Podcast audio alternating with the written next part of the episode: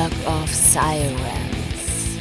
Musikalisches Sprachgebäck von und mit Krempe.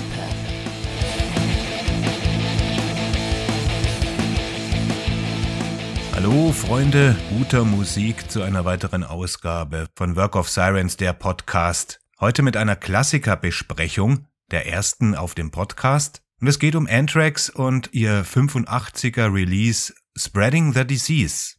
Anthrax war nie eine meiner Lieblingsbands gewesen in den 80er Jahren und später hat sich das dann sowieso verloren. Aber wir sprechen von einer Zeit, als es, als wir noch nicht von den Big Four sprachen, Metallica, Slayer, Megadeth und Anthrax, wo die Bands noch eine natürliche Konkurrenz zueinander hatten und man noch nicht absehen konnte, was aus jeder einzelnen wird sozusagen die Ursuppe des Thrash Metal. Und Anthrax ist im Gegensatz zu Metallica, Slayer oder Megadeth äh, eine Ausnahmeerscheinung gewesen. Ob's jetzt zum Guten oder zum Schlechten, das muss jeder selber entscheiden. Viele sagen, dass das dritte Album Among the Living das beste Thrash Metal Album von Anthrax in den 80er Jahren war. Für mich war auf Among the Living schon der Niedergang begriffen. Es ist eine merkwürdige Geschichte, weil in den 80er Jahren, 85 war ich 16 Jahre alt, da war ich ein Thrash Metal Kid aber Anthrax haben, zumindest auf ihren ersten beiden Alben, gar keinen typischen Thrash Metal der damaligen Zeit gespielt. Anders wie Metallica oder auch Megadeth und Slayer und die ganzen übrigen, wie sie alle dazu kamen, Overkill,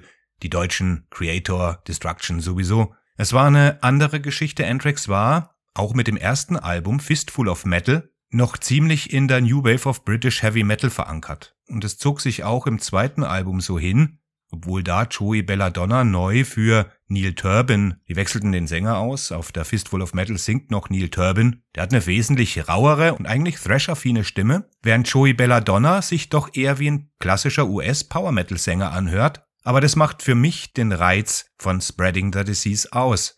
An der Gitarre haben wir Dan Spitz, der früher bei Overkill war, und man muss seine Solis mögen. Sie sind, äh, obwohl er auch schreddet, also so irgendwie diese typischen Shreds und so weiter reinbringt, hat er doch einen ganz speziellen Stil. Manche mögen den gar nicht. Also er ist nicht glasklar und er hat hier nicht diese, diese Kirk Hammett Sachen. Also diese frühen Kirk Hammett Sachen, das ist bei Dan Spitzen ganz, er, er ist schon fast eher wie Carrie King, so dass die Solis einfach so hinein, wo man einfach denkt, ja, hier, mach mal ein Soli schnell und denk nicht drüber nach. Es ist natürlich jetzt ungerecht so. Ich meine, ich bin kein Gitarrist, ich kann jetzt nicht die technischen Erklärungen dahinterher li liefern.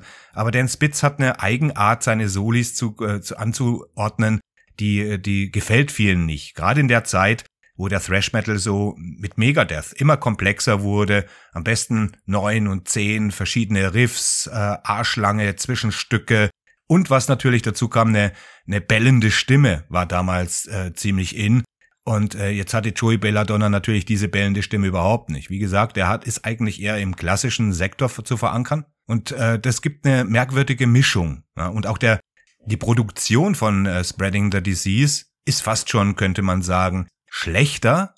Also schlecht oder gut, das ist natürlich immer Geschmackssache. Aber sie klingt ein bisschen hohler als noch das Fistful of Metal Album, also ihr Debüt.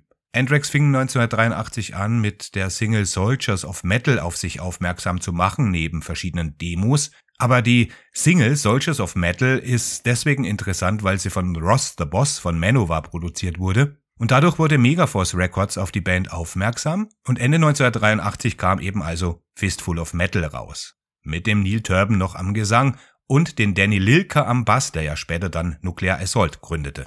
Und auch dieses Album, das ist natürlich noch viel, viel mehr untergegangen als jetzt Spreading the Disease. Spreading the Disease gilt mit Sicherheit als Klassiker, auch wenn es für viele nicht das beste Anthrax-Album ist, weil man darf nicht vergessen, auch wenn Anthrax zu den sogenannten Big Four gehören, sind sie in ihrem Einfluss doch ganz andere Wege gegangen. Ne? Metallica, den Weg kennen wir, haben sozusagen das Speed- und Thrash-Metal-Genre äh, oder Ambiente der damaligen Zeit geprägt. Und dem gegenüber stand eigentlich Slayer, die eben die räudige, satanische, bösartige Seite des Thrash Metal mitbegründet haben. Die kannte man eigentlich hauptsächlich von, vom Teutonen Thrash, der ja immer schon düsterer und gewalttätiger und brutaler angelegt war. Während der amerikanische Thrash Metal der Bay Area und überhaupt der amerikanische Thrash Metal auch äh, aus der äh, East Coast, so Overkill und so weiter, ja immer auch ja bisschen so am gesellschaftlichen Leben teilgenommen hatte. Da ging es in den Texten um politische Sachen, um politische Statements, um Angst vor Krieg und all diese Dinge. Ne? Das ist ja so ein Hauptthema im klassischen Thrash Metal. Und zu dieser Zeit hat sich das alles noch eben in dieser Ursuppe befunden und wenn man sich jetzt mal die verschiedenen Alben anschaut, also es ist ja immer das dritte Album. Bei äh, Anthrax war es das äh, Among the Living, das mir schon nicht mehr so gut gefällt, obwohl es natürlich aus der Thrash-technisch... Was ist meine Uhr? Ihr wisst ja, die Zeit vergeht. Oh, jetzt müssen wir es neunmal ertragen. Ruhe jetzt. Ja, hm, verstehe, verstehe. Das ist, ihr seht, wie früh es ist, ne? Neun Uhr ist es.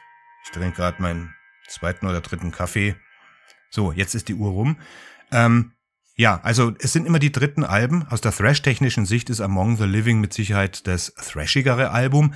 Aber da merkt man dann zum Beispiel auch, dass Joel Belladonnas Stimme auf Among the Living, wenn es dann in das reine Gethrashe geht, nicht mehr so funktioniert wie hier auf der Spreading the Disease, wo, wie ich schon sagte, eher die New Wave of British Heavy Metal Avancen noch ziemlich stark sind.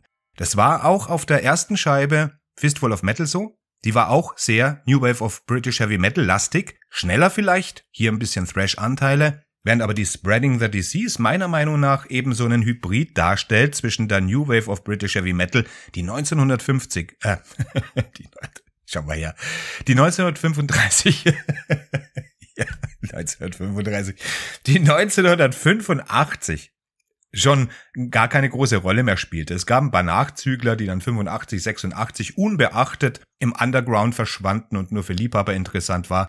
Aber bei Metallica zum Beispiel ist es ja auch so. Also die kamen ja eigentlich auch aus dem New Wave of British Heavy Metal, aber die haben gleich von ihrer, vom Start weg Kill 'em All ein Speedbrett hingelegt. Anthrax hat da noch ein bisschen länger gebraucht und sind dann später, warum ich Anthrax eigentlich nicht mag, die sind ab da Among the Living schon, haben die schon so einen Ton an sich, den ich überhaupt nicht irgendwie mochte. Und später kam dieser ganze Metalcore, Rap und äh, weiß der Kuckuck was Groove Metal Zeug dazu. Ich habe mich überhaupt nicht mehr für die Band interessiert und tue es auch bis heute nicht. Aber das deswegen trotzdem die Zeit, in der Spreading the Disease rauskam, ist ja auch ein, ein Zeit, eine Zeitkapsel. Ne? Es ist 1985. Da hat man auch gar nicht so irgendwie, äh, so wie heute, so ganz kritisch auf die Musik. Man hat nicht jedes Lied zerpflückt. Es gibt natürlich auch bessere und schlechtere irgendwie da drauf. AIR ist bis heute ein Klassiker, das ist der Opener, das ist bis heute ein Klassiker, auch im Live-Set.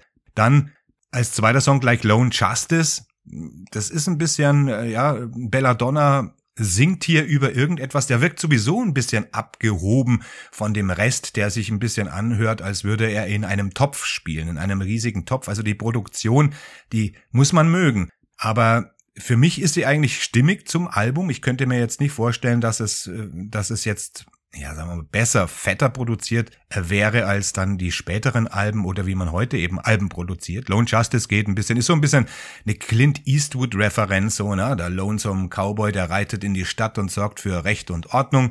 Ja, dann kommt Madhouse, das ist eins ihrer berühmtesten. MTV hatte damals ein Video, das lief aber nicht lange. Das hat sie dann MTV hat dieses Video dann zurückgezogen.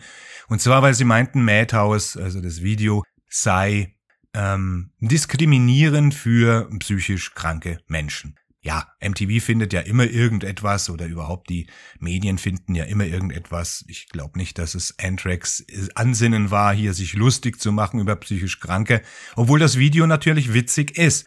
Aber sind wir mal ehrlich, wenn wir sowas Schwieriges wie Mental Illness und äh, psychische Erkrankung thematisieren wollen, dann kannst du es lustig machen, kannst du es lustig aufziehen, wie es Anthrax gemacht haben. Oder du kannst es so bockschwer machen wie Metallica mit ihrem äh, Welcome Home Sanatorium. Und da kann man sich entscheiden, was einem irgendwie besser liegt. Ne? Sanatorium passt natürlich auf die Master of Puppets wie die Faust aufs Auge, das ist gar keine Frage. Aber als mh, hm, Aufarbeitung der Themen, äh, manche schwierigen Themen sollte man doch vielleicht ein bisschen mit Humor sehen. Ich sehe da jetzt nichts Abwertendes. Aber MTV war ja sowieso ein Kacksender. So, dann haben wir Stand or Fall, das mir sehr gut gefällt. Dann haben wir The Enemy. Aftershock ist natürlich ein Brenner. Armed and Dangerous ist ein Lied, das noch aus der Demo-Zeit, äh, damals auch von Neil Turbin gesungen wurde. Ähm, die erste EP hieß Armed and Dangerous. Ist eigentlich auch nur eine Single plus Live-Material gewesen, wird hier aber von äh, Joey Belladonna neu interpretiert. Dann wohl das beste Lied auf der ganzen Scheibe ist Medusa. Das ist das vorletzte Lied, bevor dann Gang Ho. Ja, das ist irgendwie so ein Rüpellied. Das ist so ein Mitgröler, so ein Faustschwinger. Das ist nicht besonders originell, aber so als Rausschmeißer völlig in Ordnung. Aber Medusa ist eben hier das Kern- und Herzstück des Ganzen. Das ist auch heute noch mein Lieblingslied, auch wenn das Album den Test der Zeit nicht unbedingt bestanden hat. Ich habe es jetzt vorhin nochmal durchlaufen lassen, ich habe das milliardenfach gehört. Und das ist natürlich auch ein Zeitfaktor. Es gibt dann Alben, die entdeckt man neu, die hat man schon lange nicht mehr gehört. Und die legt man dann rein und dann denkt man, meine Güte, wieso habe ich die Platte so lange nicht mehr gehört? Bei Spreading the Disease ist es auch irgendwann mal durchgehört. Also bestimmt nach dem 30., 40., 50. Mal hören ist es dann mit Spreading the Disease auch gut. Und jetzt ging es natürlich darum, vielleicht nochmal irgendwie, dass ich nochmal in das Feeling reinkomme, das ich 1985 hatte. Und ich erinnere mich natürlich auch daran, als diese Scheibe rauskam, äh, dass ich der Scheibe gegenüber ein sehr, sehr gutes hatte. Für mich war das eine der besten Alben 1985 persönlich. Obwohl da natürlich großartige Scheiben rauskamen. Ich meine, Mitte der 80er. Es kam äh, Dio Sacred Heart, äh, Slayer Helloweights, Maiden Power Slave. Wir haben von Exodus Bonded by Blood. Exodus hatte es endlich geschafft, ihr Debüt rauszubringen. Als erste oder eine der ersten Thrash Metal Bands mussten sie bis 1985 warten, bis Bonded by Blood endlich kam. Dann Overkill mit Fields of Fire. Äh, immer noch, noch nicht ganz die Stärke, wie man dann später von, die man später von Overkill kennt, aber auf jeden Fall schon ein Ausrufezeichen. Wir hatten Halloween mit Walls of Jericho. Es, äh, ja, eigentlich einzige Album von Halloween, das was taugt. Also es kamen einige Scheiben raus, aber dahinter muss sich Spreading the Disease absolut nicht verstecken und im Undergrund. Ich habe jetzt mal den Mainstream aufgezählt, wenn man in den 80er Jahren von dem Mainstream sprechen kann. Es gab natürlich auch noch Celtic Frost, To Megatherion, Possessed Seven Churches, Destruction, Infernal Overkill, Creator, Endless Pain und so weiter. Also gute Jahre, guter Jahrgang und trotzdem ist Spreading the Disease eins meiner Lieblingsalben aus diesem Jahr und das von einer Band, die ich von vorne bis hinten im Endeffekt gar nicht leiden kann. Und jetzt wollte ich nochmal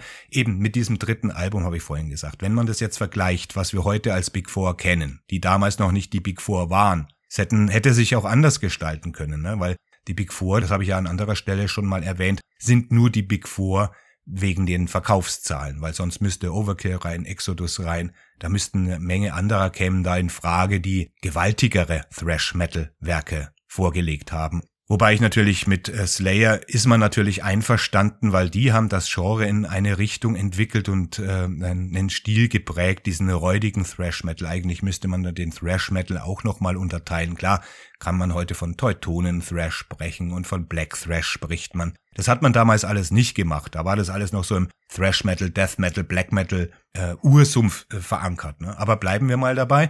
Wenn wir die erste, die ersten Alben von diesen Big Four anschauen, da haben wir die Kill 'Em All, die Fistful of Metal von Anthrax, die Slayer Show No Mercy und die Megadeth Killing is My Business. Da war bei Megadeth das Problem, äh, es war ein zorniges Album, ein schnelles Album und musikalisch mit Sicherheit kein schlechtes Album, aber die Produktion ist dann doch eher unterirdisch. Megadeth hier auf dem vierten Platz. Äh, Fistful of Metal ist kein schlechtes Album, aber es kommt natürlich an Slayers Show No Mercy und auch schon recht nicht an Metallicas Kill 'Em All ran. Ne? Also so vorletzter Platz. Dann die zweite Scheibe, das ist ein eindeutiger Sprung nach vorne für Megadeth. Peace Sells, But Who's Buying ist ein grandioses Album. Slayer mit Hello Waits sind gegenüber Show No Mercy ja, sind auf dem Weg, ihren Stil zu finden, ihren Höllenthrash äh, zu formulieren. Dann haben wir Anthrax mit Spreading the Disease, wie gesagt, und Metallica Ride the Lightning. Und da wird es natürlich schwer, da ist es irgendwie so eine Glaubensfrage. Die härtere Fraktion wird natürlich immer zu Hello Waits tendieren. Die progressiveren, äh, die, die progressiveren Leute, die werden Peace Cells äh, als erstes Meisterwerk von Megadeth feiern. Ride the Lightning, Metallica, müssen wir auch schon wieder nichts äh, nix drüber sagen. Das ist damals eingeschlagen wie eine absolute Bombe. Und da gegen ist natürlich Spreading the Disease wieder mal ein bisschen abgekackt. Und dann haben wir aber die Make It or Break It äh, Fraktion, das dritte Album, Metallica Master of Puppets für viele das beste Metal-Album aller Zeiten, auch Streitthema logischerweise, aber produktionstechnisch, Songwriting, äh, da passt, da passt so vieles, dass es einfach wirklich in die oberen Ränge gehört. Anthrax mit Among the Living, für viele besser als Spreading the Disease, aus der vom Thrash-Faktor gesehen, für mich fing es damit schon an, uninteressant zu werden. Und Slayer mit Rain in Blood, Megadeth mit So Far So Good, auch ein streitbares Album, gut produziert, sehr gute Lieder. Aber gegenüber Peace Cells vielleicht für mich ein leichter erstmaliger Rückschritt, bevor es dann wieder nach vorne ging. Hier ist natürlich auch eine Glaubensfrage, ist es Rain in Blood oder Master of Puppets? Es kommt darauf an, auf welcher Seite man steht. Ich könnte mich jetzt nicht entscheiden. Ich weiß noch, dass zu der damaligen Zeit, als die Alben rauskamen, Slayers Rain in Blood mich weggeblasen hat. Das hat natürlich auch Master of Puppets zu der Zeit, konnte man noch voller Stolz Metallica-Fan sein. Und für mich ist es auch Master of Puppets ein, ein wahnsinniges Album, aber ich könnte mich jetzt nicht entscheiden heute zwischen Rain in Blood und Master of Puppets. Kommt drauf an, welche Stimmung ich trage. Aber da sieht man mal, wie die unterschiedlichen Entwicklungen gingen. Bei Metallica war, war, war die Entwicklung straight. Sie hat, haben es geschafft, durch ihren harten, schnellen, thrashigen Sound den Mainstream zu erreichen. Anthrax ist dann später abgewandt und hat sich irgendwie so modernen, modernen, äh, rappigen Dingen äh, zugewandt. Auch immer mit viel Humor und ein bisschen so Surfing und weiß der Kuckuck was. Slayer haben ihren Stiefel durchgezogen. Da gibt's einfach nur Qualitätsunterschiede, aber vom Image her gar keine. Und Megadeth, es waren auch, Dave Mustaine war von Anfang an bestrebt, Megadeth größer zu machen, besser zu machen als Metallica über weite Strecken. Später dann ist es ihm natürlich auch gelungen. Aber das ist dann eher schon, ob das noch Thrash Metal ist, muss man natürlich auch, muss man natürlich sich auch fragen. Zumindest ist es ein progressiver, ein progressiver Metal, ein schneller, harscher, progressiver und eigener Metal auch. So, das wollte ich jetzt auch nochmal abhandeln. Und ich meine, Spreading the Disease gehört in jede Sammlung. Jetzt könnte man sagen, die ersten drei Alben von Anthrax gehören in die Sammlung. Das ist ja auch alles richtig. Ähm, für mich ist Spreading the Disease neben dem Debüt, ich finde das Debüt unterbewertet. Es hört sich anders an äh, wie die späteren Anthrax. Es liegt aber hauptsächlich eben an, äh, an Joey Belladonna. Charlie Benantes Schlagzeug hier auf der Spreading the Disease ist ja sowieso super. Also Charlie Benante schafft's eben auch. Er kann locker auch eine Stunde den Double Bass halten, wie alle anderen großen Schlagzeuger auch. Aber er schafft es eben auch in einfachen Rock'n'Roll Vierviertelbeat zu, äh, zu spielen. Das ist hier das Besondere. Und deswegen ist natürlich Charlie Benante ein viel, viel besserer Schlagzeuger als Lars Ulrich jemals war. Wir haben Frank Bello am Bass für Danny Lilker. Ich hätte natürlich hier lieber den Danny Lilker gehabt, wobei ich sagen muss, dass auf dem Debüt hm, Danny Lilker gar nicht so wirklich ins Gewicht fällt. Ganz anders wie bei seinem später, seinen späteren Nuclear Assault oder auch bei SOD, den Stormtroopers of Death, wo er ja auch mit dabei war. Äh, da hört man sein Basskönnen einfach, das sticht da einfach raus. Frank Bello ist ja, ja bandtauglich, er fügt sich ins Gesamtgefüge ein. Scott Ian an den Gitarren braucht man nichts sagen, er ist mit Sicherheit, auch wenn ich, wie gesagt, Anthrax nicht besonders gerne mag persönlich, einer der besten Rhythmusgitarren überhaupt. Das merkt man hier auch. Es sind Wechsel drin, es sind äh, also ganz verrückte Rhythmussachen da auch drin. Und Dan Spitz Gitarre, Leadgitarre, die muss man halt eben auch mögen, aber das gibt dem Ganzen einen wirklich eigenen Charakter. So, jetzt haben wir auch mal darüber geredet. Äh, die Klassiker-Sachen, das wird natürlich ein Mischmasch werden. Ich werde das jetzt nicht trennen und ihr merkt es ja, auf Work of Sirens gibt es diese Trennung nicht. Das ist Metal, das ist Hardrock, das ist dies und das ist das. Hier werden wir die gute Musik, die wirklich gute Musik besprechen. Heute ist es eben Anthrax gewesen. Ich werde natürlich auch schauen, auf meinem YouTube-Kanal hatte ich die ganze Zeit eben heute vor 40 Jahren gemacht.